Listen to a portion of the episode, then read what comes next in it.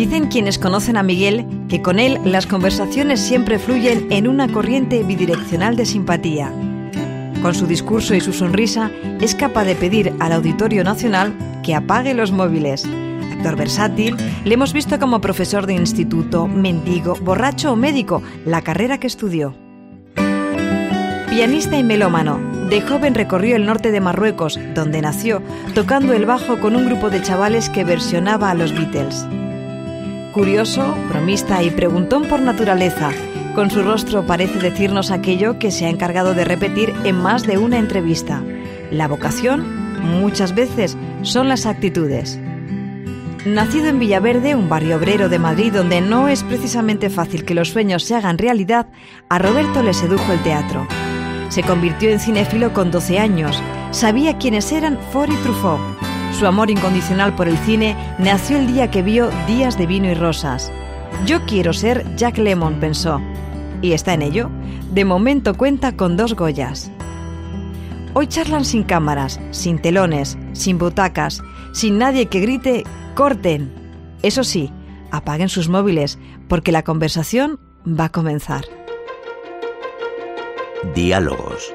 Miguel Reyán y Roberto Álamo. Cope, estar informado. Ha dicho solamente las cosas buenas, Roberto. ¿eh? Sí. las malas. Yo tengo, yo tengo a la mitad, todos los currículos son positivos, ¿no? Esto es lo que he hecho, estos son los premios. Yo tengo a la mitad uno a la contra. ¿Cómo uno a la contra? De todas las cosas que no he conseguido, todas las cosas que salí. Ah, vale, vale, vale. Desde, desde el principio, por cierto, que mis padres esperaban una niña y salí yo. Sí, sí. Yo he intentado hacer eso, pero me ha dado miedo. O las películas que no me han cogido en los castings, o las películas que eh, a lo mejor no he podido hacer, o que no me gustaban mucho, o que no, tal.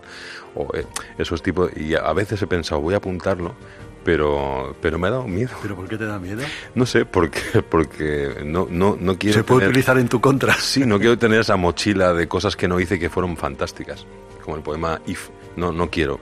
Quiero tener lo que tengo, lo que, lo que sé que he hecho y lo que uno, sé que... uno eh, uno es las cosas que ha hecho y Claro, lo que ha dejado. de y lo que ha dejado. Sí, sí, exacto, exacto. Por Qué alegría, Miguel, estar aquí contigo. ¿verdad? Vamos Tantas ver. conversaciones, tantas horas, ¿verdad? Juntos, hablando. Lo de hablar es una. Lo de conversar es uno de los placeres, aparte yo creo una de las obligaciones del ser humano, porque es la única manera de aprender. Sí, Y los libros. sí. Oye, una de las cosas que, que es verdad que yo soy un preguntón. Tú no te llamas Álamo de apellido, de verdad. No, me llamo Roberto Martínez Felipe. ¿Y por qué te pones Álamo? Muy fácil, porque cuando empiezo a estudiar teatro, eh, vamos a ver, digo, yo pienso y digo, Roberto Martínez, resulta que en, los 70, eh, a mitad de los 70, había un jugador muy famoso en España que jugaba en el Real Madrid, que se llamaba Roberto Martínez, era argentino, y le, le apodaban Pipi Cazagoles, por Pipi Cazas Largas, una, una serie que había en los 70.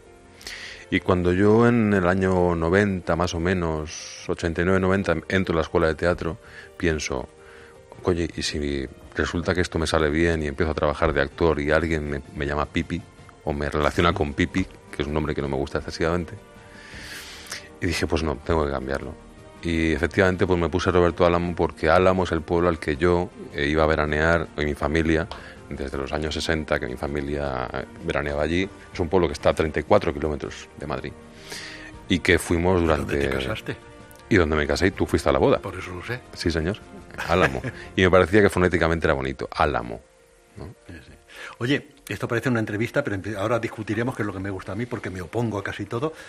Pero estoy muy contento de ti, porque me, me- me hace sentirme muy orgulloso. He visto que te han nombrado hombre del año. Me da, me da un poco la risa. O sea, Porque me- Tiene muchos premios, ¿no? ¿Cuántos tienes? No lo sé, muchos sí. no sé si merecidos o no. Hombre, pues bueno, mira, yo antes te decía, cuando empecé en esto no sabía si, pues parece que va saliendo bien. No lo sé, este último premio que me han dado, el del hombre del año, al principio pensaba que era una broma. Y lo sigo tomando como un poco a broma, ¿no? Porque hombre del año, o sea, hay tanta gente, y lo digo sin una falsa humildad, lo digo con un criterio, creo, bastante lógico. Hay tanta gente en este país que merece ser hombre o mujer del año que que me lo den a mí me parece una broma. Pero bueno, lo acepto, como dije en la entrega, lo acepto y una vez aceptado lo, lo rechacé cuando subí a recogerlo. Y, lo he visto, lo he visto. Ah, lo ha visto, bueno. Pues tengo vigilado. Se lo ofrecí a mi padre. Sí, porque, porque, creo que él realmente, pues eh, como muchos trabajadores de España, pues se merecen el premio más que yo. Mi padre era un chofer y como mucha gente que trabaja en este país y que se levanta a currar a las 6 de la mañana y tiene una familia que mantener y tal. Héroes anónimos. Exacto. Y seguramente se lo merece más que yo. Pero bueno, dicho esto, yo agradezco, agradezco a Madrid Diario y a Constantino, que le mando un beso desde aquí. ¿Qué tal llevas los de los premios? ¿Qué te parecen? Bueno, yo siempre solía decir en concreto los premios que a mí me han dado, que son de, de teatro o de cine, solía decir que sirven para poco. Me refiero, que sirven para una cuestión de ego personal y de satisfacción personal. Y si son los amigos o los compañeros que te votan, pues es agradable y, es una maravilla es sentir que eres respetado, que tu trabajo ha gustado. Ahora, más allá de eso, eh, yo intento quitarle peso siempre que puedo porque, porque un premio no da ni quita nada personalmente. Es decir, personalmente sí, te otorga pues una satisfacción, pero no te otorga, no te otorga mucho más.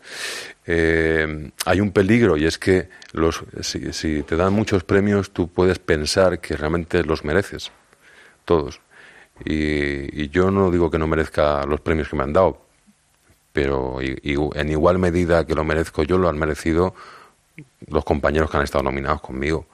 Bueno, bueno, eh, los, los, premios están ahí. Pregúntame a mí qué, me parecen. ¿Qué te parecen a ti? No, dime, muchas dime, gracias. Dime, tu opinión. Esta pregunta. Pues mira, es que estaba esperando a ver qué me decías. Y seguramente estarás de acuerdo. A mí me parece que los premios que se, que se otorgan a, a cualquier tipo de actividad artística, por definición, son injustos. Paul Newman, al que admiramos los dos. No tiene Oscar. Tiene un Oscar honorífico, ¿no? Honorífico, sí, pero no tiene. Decía que yo corro en coches porque es la única manera de saber si llego el primero o el segundo. Si llego el primero está más claro que el agua. Eso es. Se puede medir qué vaca da más leche. Pero, ¿qué actor está mejor? ¿Qué novela es la mejor? Yo creo, a no ser que usted, don Roberto, me contradiga, que la inmensa mayoría de los premios están para promocionar algo. Hombre, claro, es evidente. Claro, Claro. Desde el Oscar norteamericano hasta la flor natural de Villaboquete sí, sí, del claro, Conejillo, claro. ver si la gente consume el chorizo de la zona. La fiesta del cine y está bien que sea así. Es Sí, para sí. promocionar el cine. Pero claro, son injustos y yo creo que del momento en que uno se lo crea, mala, mal asunto. En cuanto a- yo tengo algunos que son de discoteca, dice, hoy si venís fulanita y tú os damos un premio. Pero tenéis que venir, si no se lo doy a, no, Sí, sé, sí, sí, a no sé cuánto. Es verdad. Oye, tú también tienes bastantes premios. Y la mayoría no me los merezco. Lo sé, lo sé. y en cambio otros que sí me merecían ni me, ni me, ni me tuvieron en cuenta. Sin embargo, hay uno que sí hace, el último, que lo dije, por cierto, me dieron el premio Fugaz por mi contribución al mundo del cortometraje. Y salí y dije eso, tengo muchos premios, la mayoría no me los merezco y otros que me... Pero este sí me lo merezco, por una puñetera vez tengo un premio que me merezco. ¿Pero por qué? Porque era- Por mi contribución al mundo del cortometraje, porque Ah, ah, vale, yo he hecho- hago todos los cortometrajes que puedo, sin mirar además. Lo cual, he di- dicho esto en público, tiene sus inconvenientes porque me llueven las propuestas. O sea, a partir de que se emita esto, Se doblará. No, pero ya, ya tengo ya tengo cortos para. Hasta el Pavarotti, 2020, Estoy ¿no? sin fechas. hasta- hasta- No, pero me encanta, me encanta hacer cortos por varias razones. ¿Tú, tú haces cortos? Sí, también, de vez en cuando. pues, hombre, si el corto me gusta, sí, claro. Sí. Yo sí, aunque no me guste. No, yo no hago nada. O sea, sí, miento, miento. He hecho cosas que no me han gustado y creo que seguiré haciendo cosas que no me han gustado por necesidad. Pero cuando, por ejemplo, este año que he tenido mucha suerte, eh, por primera vez en mi vida he podido eh, escoger o elegir, no sé si es la palabra, y aquellas cosas que no me llegan o que no me tal, no las hago. Y entre ellas ha habido algunos cortos que, que, que no he dicho que no porque no me emocionaban o porque no me gustaban o porque no... Yo, mm, a ver qué te parece mi postura. Eh, Yo efectivamente recibo de pronto un corto, he recibido varios, tengo algunos que pasarán a la historia por ser eh, la película peor de la historia del cine de cortometraje, pero es tanta la ilusión de la gente que quiere hacerlo, es tanta, ponen tanto ahí material espiritual, eh, que cómo le voy a decir que no. Bueno, yo digo que no. O sea, vamos a ver, vamos a ver. Sí, sí, me parece muy bien. Permíteme, o sea, yo, yo reconozco absolutamente el, el- hecho de, de la, de, la, de la pasión por algo desaforada. Pero efectivamente uno, eh, o hablo por mí, ¿eh? Eh, cuando leo un guion, eh, pues igual que hay guiones maravillosos, hay guiones eh, que no me dicen nada o que son espantosos, espantosos sin más. O que no cuentan nada, que, que o- Sí, sí, espantosos, no quiero joder, eh, quiero decir que, No, a, mí no, que a mí no me te interesa, ¿no? que no tienen ningún interés, ninguno, cero para mí. Claro. Y entonces alabo y, y además soy muy educado y generalmente digo, pues mucha suerte, un- mucha mierda, ojalá, tal, pero no me veo, no me veo. Eh, Yo, yo un sistema que utilizo, porque al principio yo empecé, pregúntame cómo empecé, anda, para que esto sea una conversación. Naciste en... No, no, pero cómo empecé? ¿Cómo empezaste? Cuéntalo, cuéntalo. Bueno, pues yo empecé haciendo mucho teatro independiente, la época de los... y cuando me vine a... Pero permíteme un paréntesis, porque luego te quiero preguntar, ¿por qué actor? ¿Por qué? Ah, bueno, Perdón. pero y entonces eh, para mí era ya se me ha pasado por lo que yo lo que quería era hacer cine y el cine se hacía en Madrid, pero yo estaba en Sevilla. Y cuando me vine a decidido a ser un actor profesional, me vine a Madrid dispuesto en cine a no bajar de Saura y Manolo, Manolo Gutiérrez Aragón y en teatro de Marsillac y de Nuria Esper, claro. Pasé más hambre y enseguida me di cuenta de que había que hacer de todo. Pero entonces he tenido una máxima que no sé, a ver qué te parece. Que no es mía, es copiada de no sé quién que se me ha olvidado. Hay tres clases de memoria, buena, mala y conveniente. La mía debe ser conveniente. Cuando me ofrecen algo, una de dos. O gloria artística o económica. La mayoría de las veces en las dos cosas. Me dice mi representante, te acaban de mandar este guion que es una porquería y además te pagan muy mal, pues me quedo en mi casa, ¿no? Pero hay veces que dice, esto es una Aunque tengan mucha pasión el equipo que lo va a hacer. aunque en este caso es que a lo mejor si es un largometraje ni llego a conocer al productor ni nada hay mucha gente que hay detrás que tiene que no es un chico que hay que no sé que ha vendido ¿no? la moto para hacer el corto no no porque ocurre también una cosa decía hace poco Javier Bardem que le oí de pronto que acaba de hacer creo que debe ser una chorrada lo del Piratas del Caribe No lo sé. que dice que te mandan un guion decía te mandan un guion uff qué película más mala y te has visto el cheque dice sí pero sigue siendo muy mala otro cero. Que mala es la película, pero tiene posibilidades, ¿eh? Otro cero. Oye, la película tiene cierta. Otro Sí, cero. sí, sí. Oye, bien mirado esta película. Otro cero. Esta película es estupenda. Mis hijos tienen la vida solucionada. claro, claro. Y entonces, como dice Antonio Gala, con ese tono, puta pero carísima. Sí, sí, sí, claro. Hay una frase que me gusta mucho de Groucho Mar que decía, yo soy un actor caro, muy caro. De vez en cuando trabajo gratis, pero barato nunca. Eso está muy bien. ¿Quién no conoce a Groucho Marx? Habrá ¿Eh? gente que no lo conozca. Groucho Marx. Que habrá gente. Ah, te refieres a la, a la conversación que teníamos antes Sí. de empezar aquí con los micrófonos. No, es que lo digo porque Groucho cada vez que abría la boca Ah, no, era. Un, un baúl que se abría y estaba lleno de monedas de oro. Sí, sí, sí. Oye, ¿por qué? Eso sí me interesa y nunca me lo has dicho. Y fíjate que hemos hablado largas conversaciones. ¿Por qué actor? Y no me vale, bueno, porque... eh, No, no, no. O- ¿Cómo o no me tienes- vale? ¿Tú qué quieres que te diga? Dime lo que quieres que te No, diga. no, no, que, que, que si, si lo has, si lo tienes eh, claro y cuál es la razón Sí, profunda no hay- no hay- de- por la sí, cual sí, entiendo lo que quiere decir. Efectivamente, no hay un día, eh, claro, el 28 que yo dije, yo quiero ser actor. Te cuento el proceso. Yo era de jovencito, de, de niño, como soy ahora, en Clencle, ya estoy operado de, de- de miopía, con, con unas dioptrías salvajes, con gafitas, cuatro ojos, capitán de... Es decir, sufría eso que ahora llaman bullying El pulling. que era maltrato que entonces que era normal, por cierto. Pues al gordo y al eh, Reyán no juega, ¿por qué no? Porque te rompo las gafas, decía Villalba que era y bueno, en resumen que era un niño acobardado porque no porque era delgadillo, eh, efectivamente el otro me pegaba un meneo y me dejaban fuera. Supongo, eh, a lo mejor he fantaseado con eso, pero eso me hizo mm, retraerme, hacerme mm, miedoso, y de una manera casi natural refugiarme en otros medios, la literatura, la música y ahí y el cine. Y el cine. Nosotros vivíamos en Marruecos, vivíamos encima de un cine. Había cuatro cines, el Nacional, el Monumental, el Avenida y el Español. Cambiaban todos los lunes de película. Yo las veía todas, era programa, programa doble.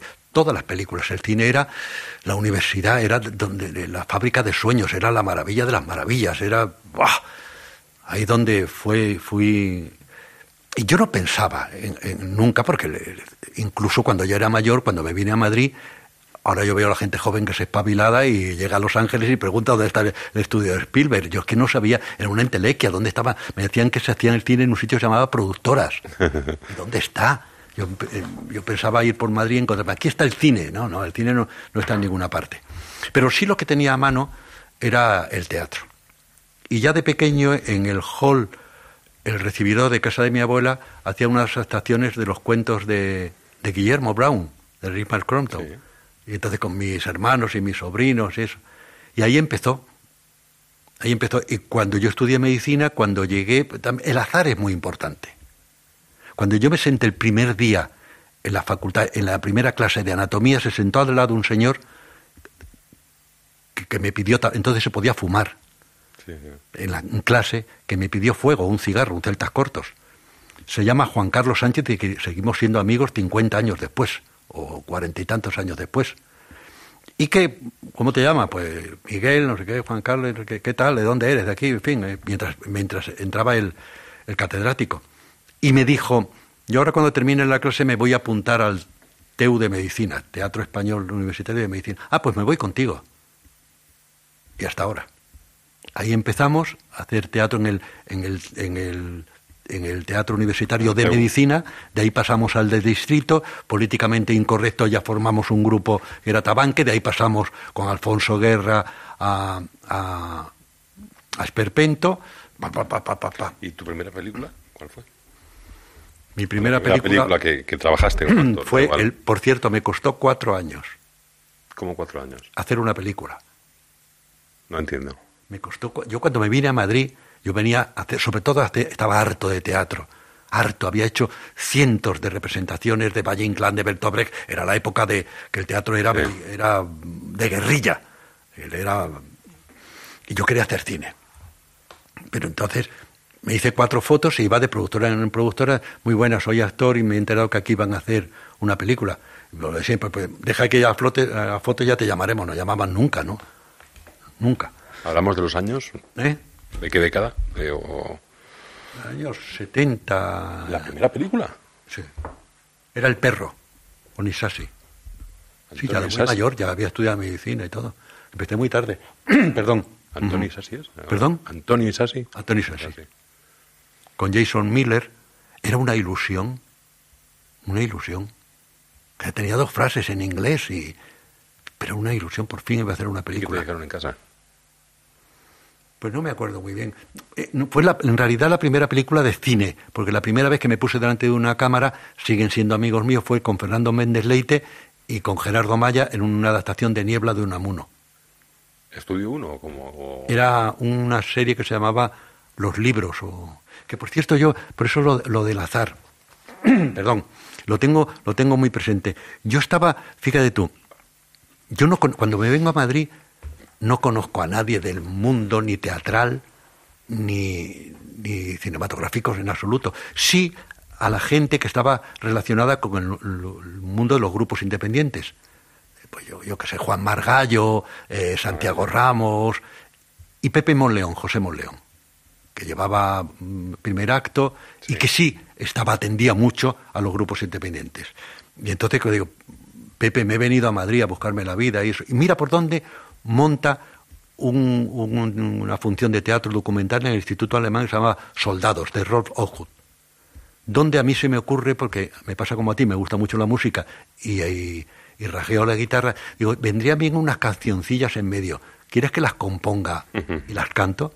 y en medio de las escenas cantaba unas canciones que hice yo y que lamentablemente se han perdido. Y Pepe Moleón es muy amigo entonces de Gerardo Maya que colabora en, en primer acto.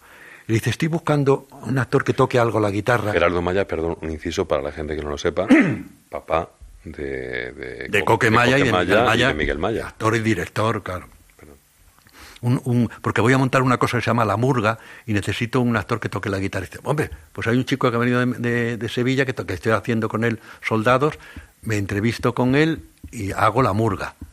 Y entonces, entonces hacía, ahora te, ahora te toca a ti hablar, se hacía, Mm, se hacía crítica de, tel- de tele- de teatro en televisión y en fotogramas. Y la hacía Fernando Méndez Leite.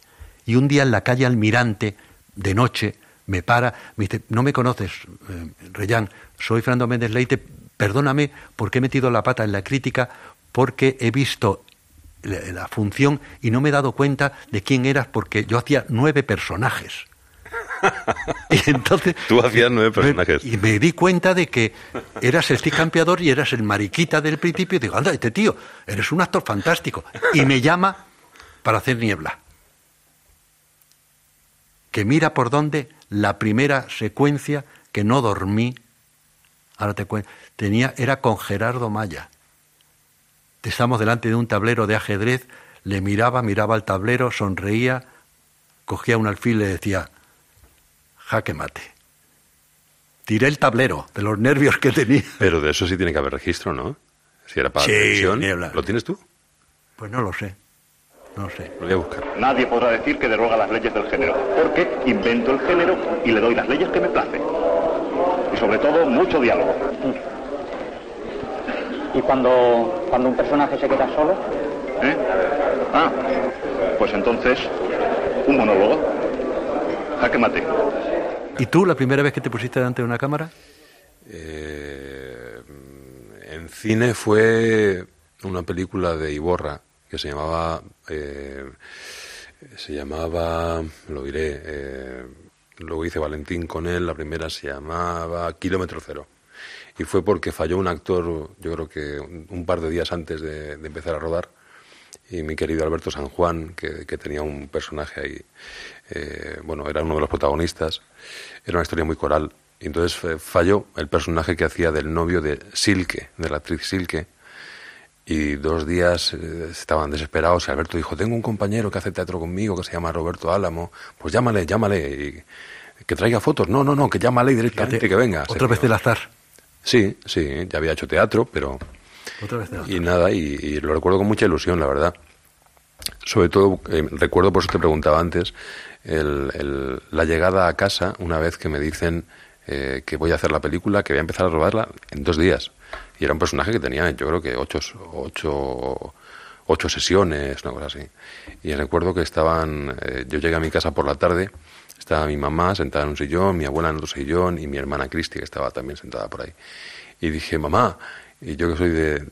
O sea, eh, bueno, tú me conoces, soy de emoción fácil, la verdad.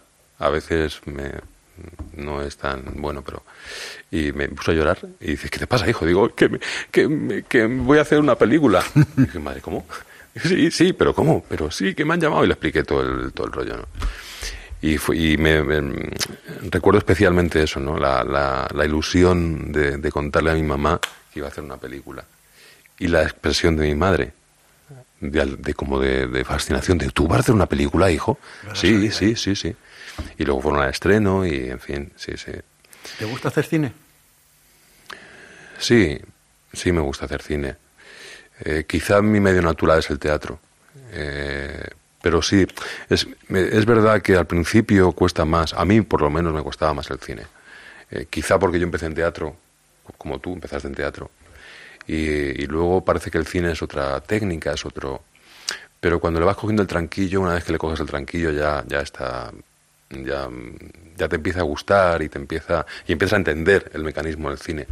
Porque yo la primera película no lo entendía, el mecanismo del cine. Entendía el mecanismo del teatro, que era acción y corten dos horas después. Y los ensayos y salir allí con tu voz, con tu, con tu, eh, con tu físico, con tu... Pero claro, el cine, bueno, esto, esto ya es un topicazo, pero bueno, es verdad. En el cine, en el teatro de alguna manera tú eres un dios.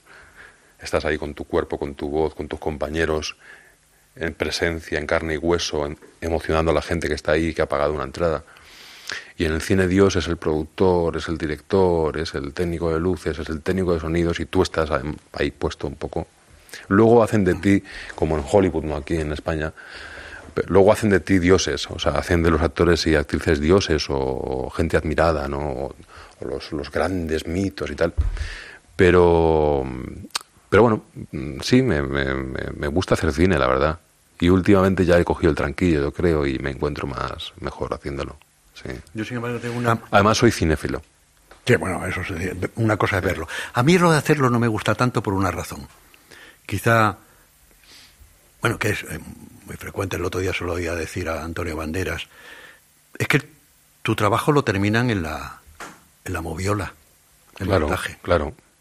Y yo he tenido alguna experiencia terrible que mis amigos, mis compañeros me lo han oído decir y de vez en cuando lo... Yo hice una, una película, una coproducción con Checoslovaquia, que los únicos actores de este país éramos, vamos, que no eran checoslovacos, eran Carmen Elías y yo. Y yo lo hice porque parecía que tocaba el piano y querían que tocara el piano, mejor dicho, que tocara de verdad el órgano, el virginal del clavecín me parece que era. Pero tú tocas el piano. Bueno, tocar Barenboim. Bueno, yo parece que toca. Bueno. Pero yo le toqué, le toqué al director una cosa que tocaba, ay, oiga, muy bien, bueno, y te pones a trabajar, y me puso Pepe Rey, un especialista en música antigua, y estuve seis meses, porque además yo hacía de Antonio de Cabezón, el, el organista ciego. Y yo mirando las teclas todavía me apaño, pero de ciego. Seis meses aquí, el Robert De Niro español. Y, y- y toqué en directo, de verdad, el órgano, el clavecín. eh, Queda larga la película. que se va al cubo de la basura. Ti, ti, ti, ti. A cortar, ¿no? Dije nunca más, A cortar. nunca más.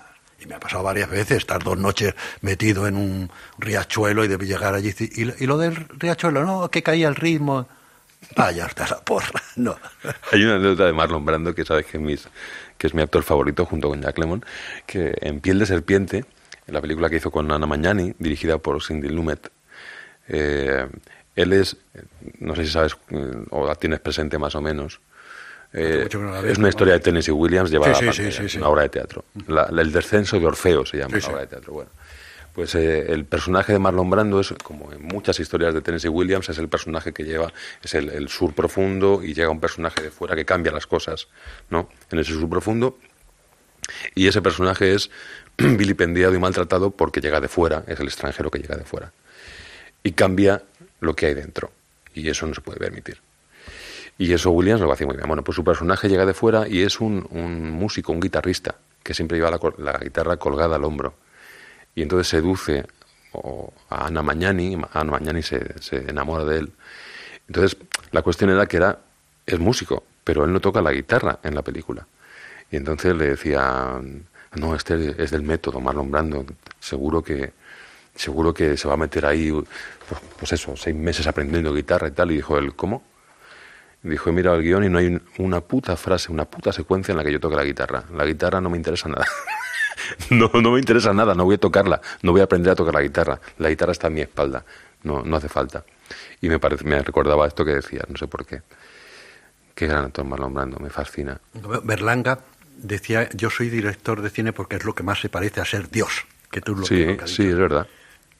En cine el, el director es el... Me hubiera El- encantado trabajar. Tú trabajaste con Berlanga.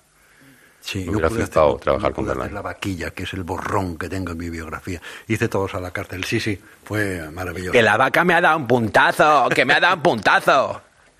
No, no. Joder, me hubiera fascinado. Cuéntame algo de Berlanga. Pues Berlanga, mi experiencia en, en Todos a la cárcel es que era un, como él lo decía, un, un vampiro. A ver lo que le proponíamos los actores. Por ejemplo, yo recuerdo un- una secuencia de aquellos que- que- largas que, que era con Rafael Alonso, con Saza, con Pepe Sacristán, Marta Fernández Muro y yo. Y de bueno, vamos a. A ver, ¿qué vais a decir? ¿Cómo que vamos a decir? Luis? Lo- el guion que dice, no, hombre, no, que esto es una estupidez que hemos escrito con ello. Coño. Vosotros que sabéis tanto de western. No sé por qué decía. Pues verla esto, no, mejor, qué actores, qué mierda. Pero era para ver si proponías algo. Y efectivamente ensayábamos, pues metíamos alguna calzoncillez y "Esa- esa tontería está bien. O después, eh, ya me parece que todos a la cárcel era sonido directo, pero siempre había doblado. Pero después doblaba cosas. Yo recuerdo en todos a la cárcel que Marisol Carnicero, el jefe de producción, me llamaba, oye, que Luis está muy enfadado contigo. ¿Por qué? Porque vengas a doblar porque no sabe qué has dicho aquí. He dicho lo que, lo que él quería, que vengas. A ver, Reyán, ¿qué, qué dices ahí? Pues no sé lo que tú me has dicho. Esto es una estupidez, coño. A ver qué se te ocurre.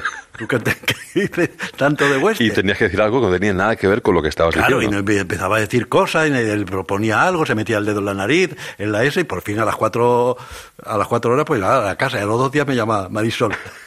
Oye, que Luis está muy cabreado, que ha vuelto a ver eso y que dices una estupidez. que te vengas inmediatamente. Adiós. Señor subsecretario, encantado de verle. Artemio Bermejo de Sanitarios Bermejo. Supongo que se acordará de mí, del programa de centros de recreo para la tercera edad. Mi empresa ganó el concurso para la instalación de los retretes. Sí, claro, claro. Bermejo, sí, sí. Sí, bueno, pues llevo dos años esperando para cobrar. Oiga, y no hay manera. Sí. Perdone, pero no me parece ni el sitio ni el momento más oportuno. Te digo esto porque hubiera sido una fantasía trabajar con Berlanga, que, era, que es el, el más grande que ha tenido este país, pero también te digo una fantasía y, una, y un terror. Eh, o sea, ¿Por qué? porque yo veo esas secuencias tan largas, los, los planos secuencias eh, de todas sus películas, y el horror de cualquier actor o actriz es, ¿y si fallo? ¿Qué me vas a contar? Porque eso que te digo, en una de esas que teníamos en la cárcel era enorme, que los actores iban quitando las mesas, eso, y Marta Fernández Muro, eh, no sé quién, y yo éramos los últimos. Es que, es que- horrible. es que Y parada, toma 22, toma 24, y va llegando, toma 25, bueno, eh, tanto no era, pero eh, 14, 15, una cosa así, hasta que por fin llega.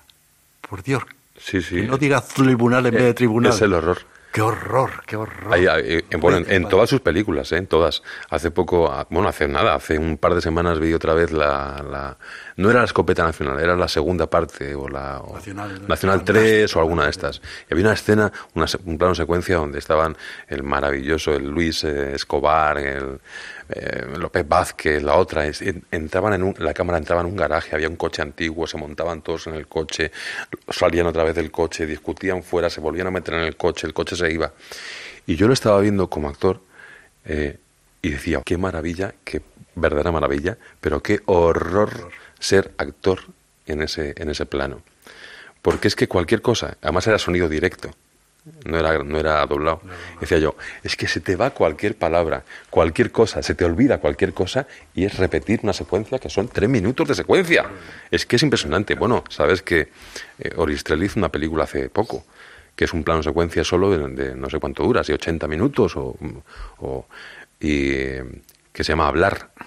Y es desde plaza de la, la Plaza Lavapiés hasta la Escuela Mirador, entrar a la Escuela Mirador y Margallo eh, y, eh, su mujer, este, eh, bueno, ellos dos en el teatro y todos los actores que han participado en la película sentados ya en el teatro. Y no hay corte. O sea, es un plano secuencia. Yo, o sea, me planteaba cuando lo vi, digo, "Pero no puede ser.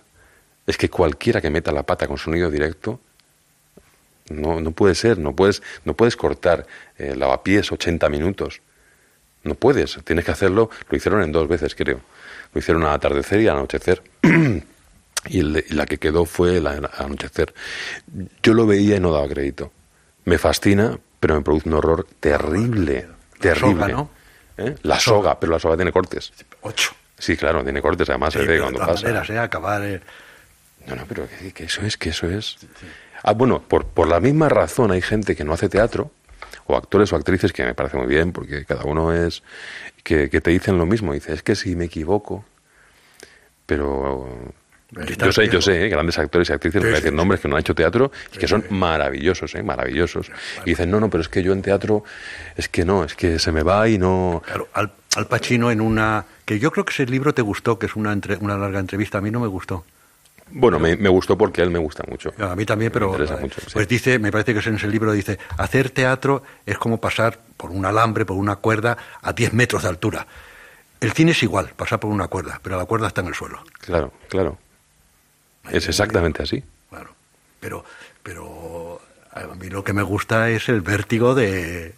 Yo he pasado, pas- tú- de- y me imagino que tú también. de- ¿El qué? A mí se me ha ido el texto en un estreno.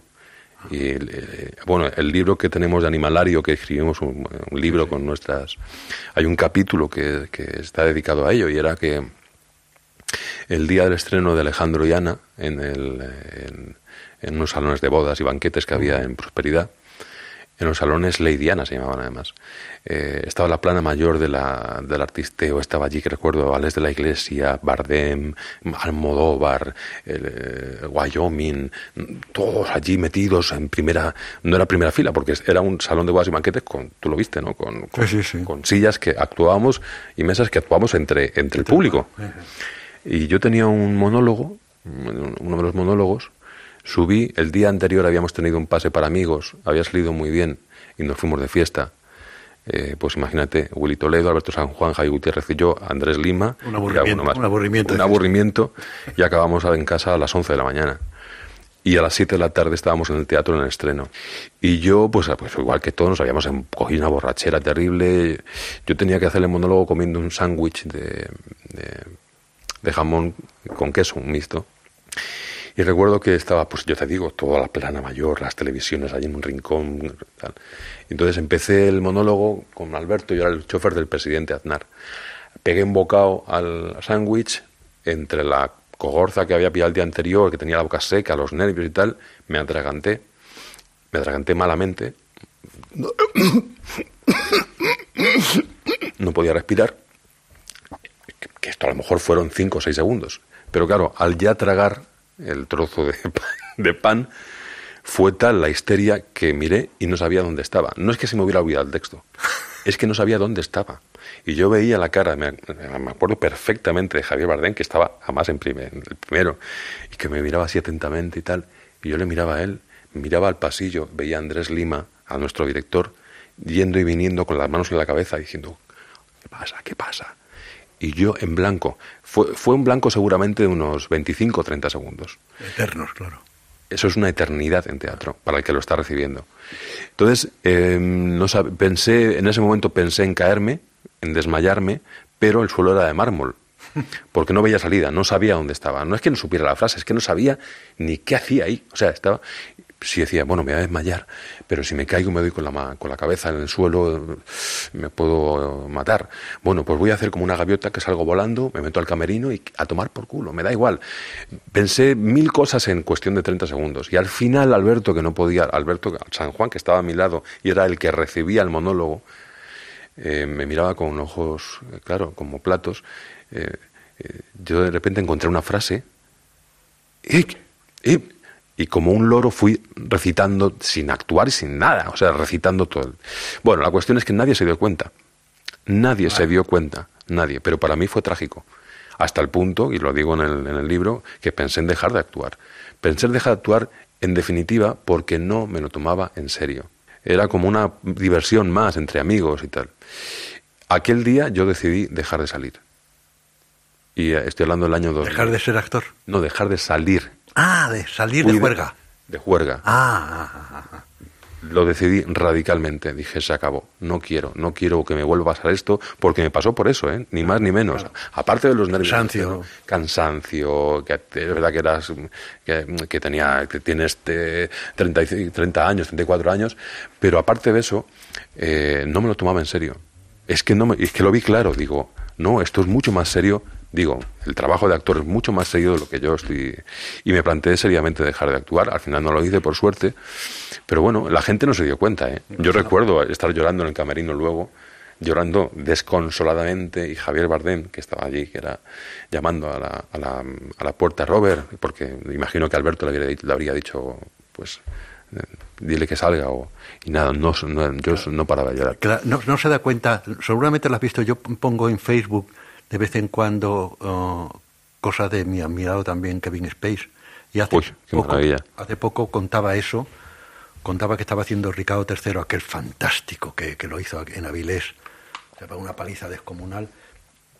Dos cosas. Una, una que decía o dice que, que, le tocó una maratón de estos de en tres días hacer la función cinco veces, una cosa, y no podía más literalmente no podía. Dice, pero en el teatro ocurre como en el gimnasio, que lo peor es ir, una vez que vas y, y entonces y le interrumpe el, el locutor y le dice, y echas mano del piloto automático. Dice, no, no, técnica. 30 años de estar pateando, claro. de pateando escenarios. Dice, pero además otra cosa. Dice, en ese texto, como en todos, es normal meter la pata. Si lo haces con seguridad, el público dice, qué cosas tan hermosas dice sí, sí, sí, sí. Es más, te tiras al foso y forma parte del espectáculo. Sí, no sí, sí, sí, ninguna- es verdad. Tiene que ser muy gordo. El otro día estuve presentando... Perdón, perdón, un inciso. Sí. Es que Blanca Portillo, muy rápidamente, Blanca Portillo me contó una vez que ella haciendo un clásico, no recuerdo cuál, tenía que bajar, ella era protagonista, haciendo un clásico, clasicazo, tenía que bajar unas escaleras,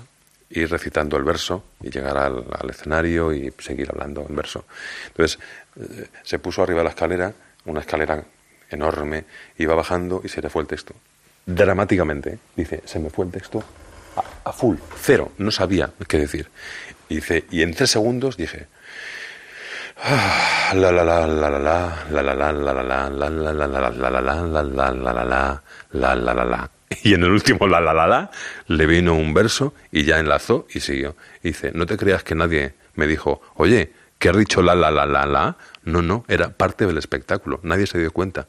Y ella dijo la la la la la la la la la la la la y nadie le dijo nada. Pero lo dijo a, a tono, la, la, la, la. Claro, lo dijo, en, eh, digamos que el verso tiene una, una determinada música, pues ella muy inteligentemente cogió el la la la con la música del verso y nadie dijo nada, era parte del espectáculo. Sí, era- sí, no, no, Claro, claro, claro. Bueno, en, en una, en una última representación de un Fuente Ovejuna que hice yo hace 700.000 años en el extinto Teatro Martín, entonces se tenía la costumbre de hacer bromas en la última función, cosa que nunca me ha gustado. Las bromas en el escenario nunca me ha gustado. Pero Lo una- sé, lo sé, Lo sabes, porque la... porque trabajo contigo. hemos convenido. Y, y a- un actor que voy a eh, evitar el nombre porque ha fallecido, haciendo Fuentevejuna.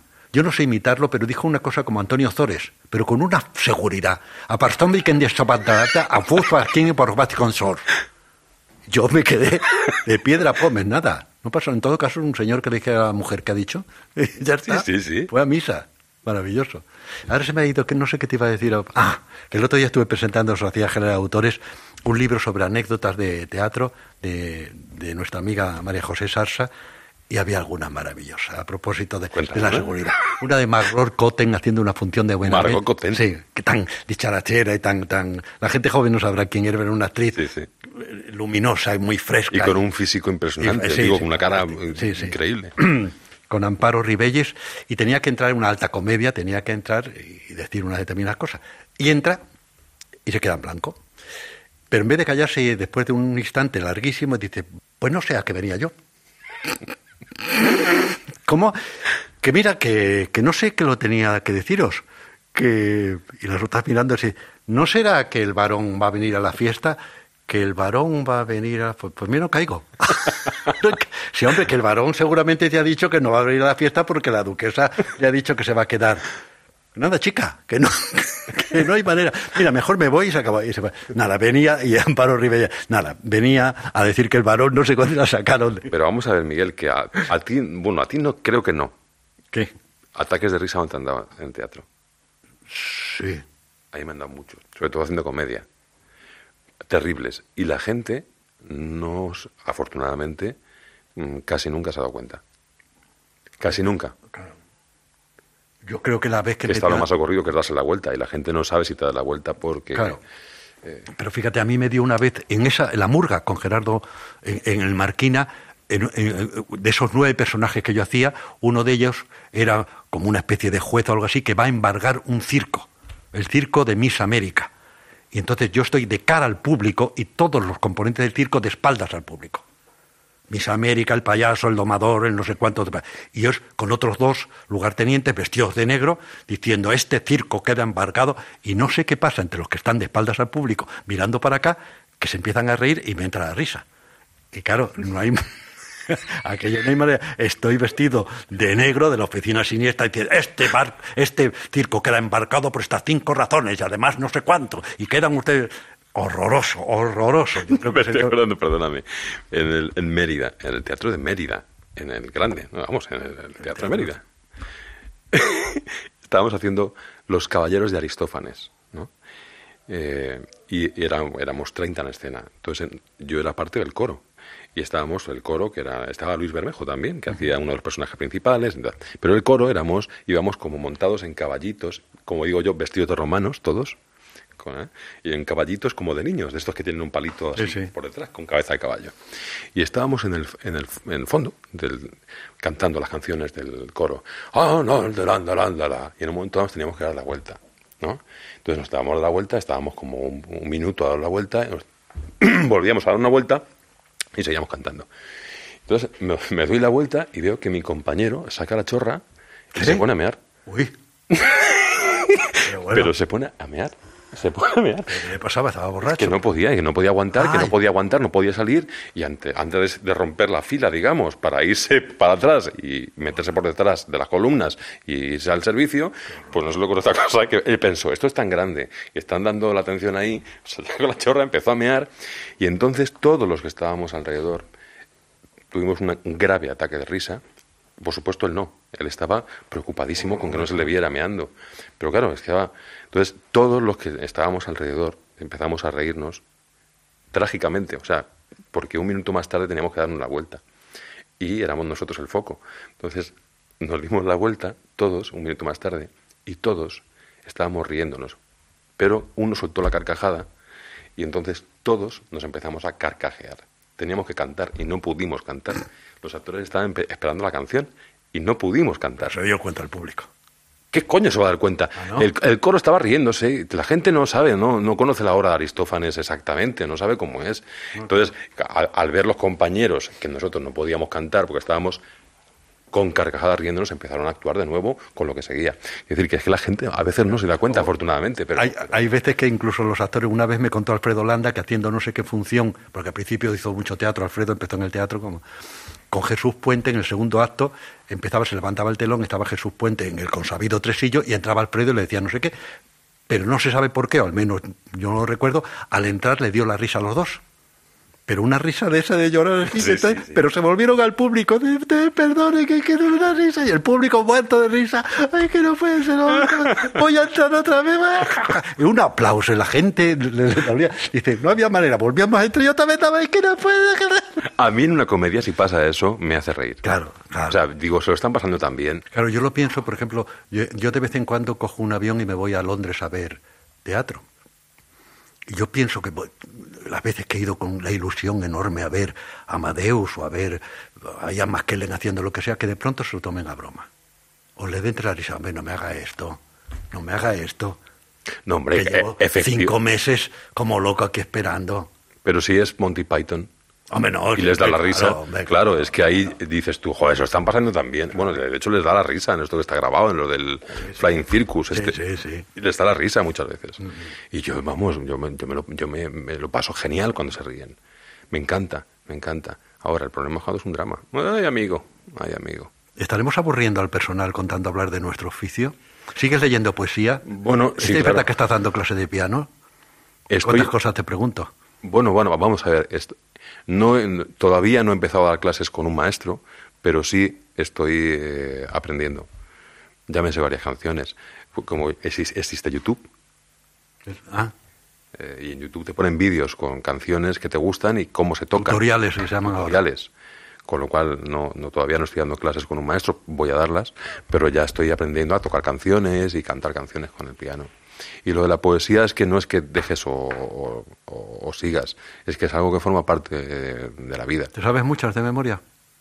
Eh, para saber de amor, para, Amor. para saber de amor, para aprenderlo, haber estado solo es necesario y haber gozado 400 cuerpos en 400 noches diferentes, porque los misterios del amor, como dijo el poeta, pertenecen al alma, pero un cuerpo es el libro en que se leen.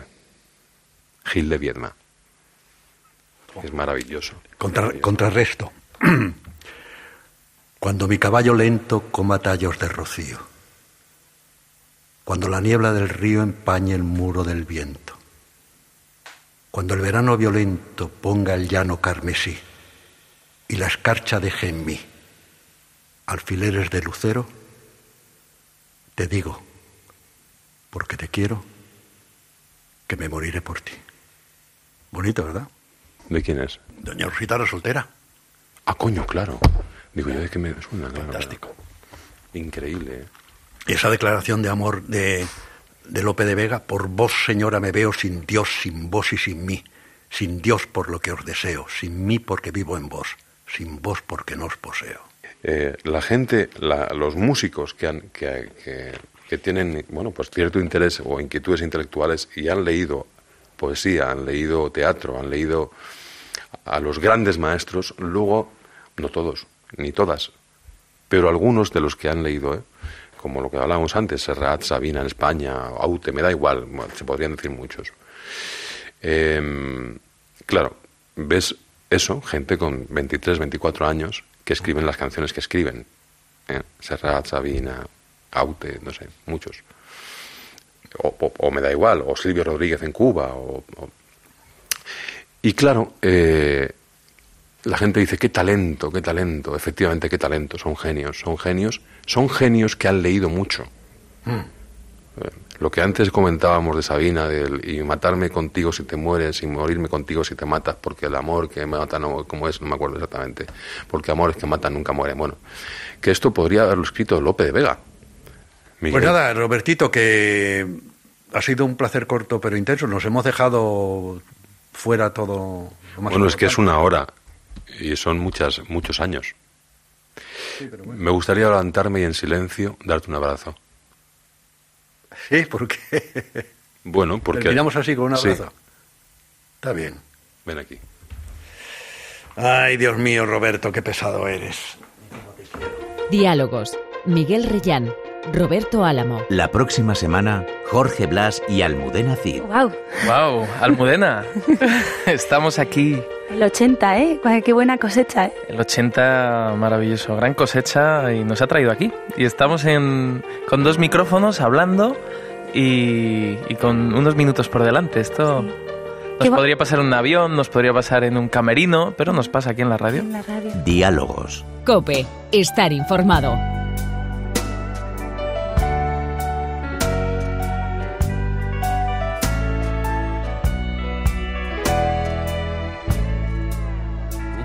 No quiero un amor civilizado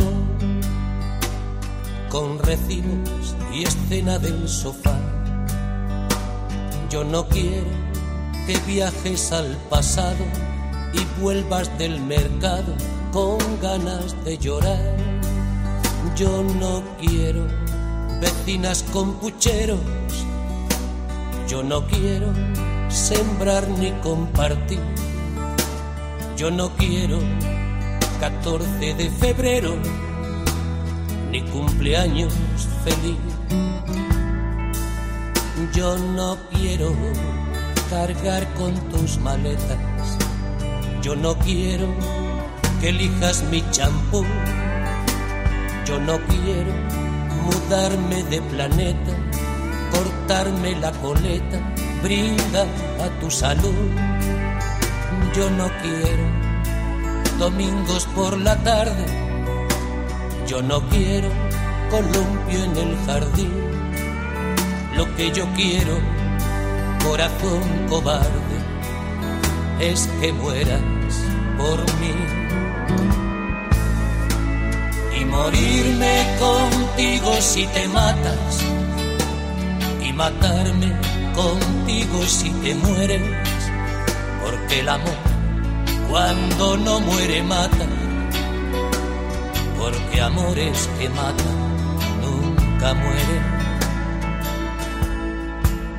Yo no quiero juntar para mañana,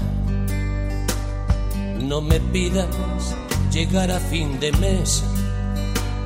Yo no quiero comerme una manzana dos veces por semana sin ganas de comer.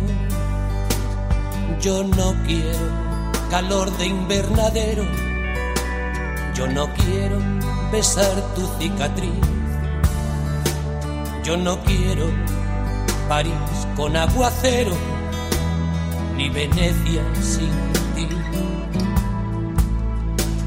No me esperes a las doce en el juzgado.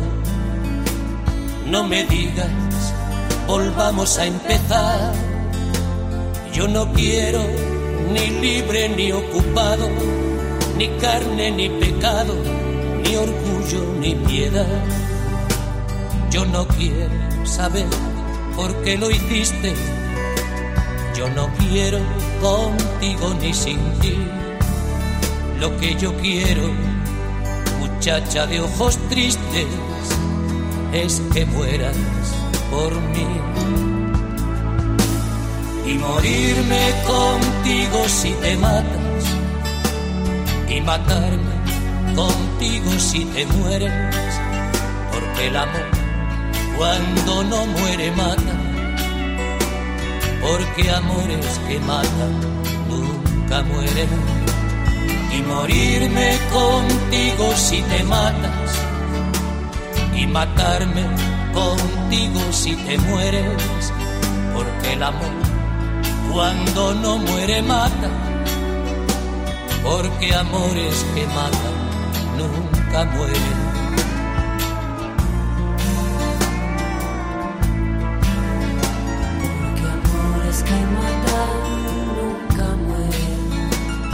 morirme contigo si te matas y matarme contigo si te mueres, porque el amor cuando no muere mata, porque amores que matan nunca mueren.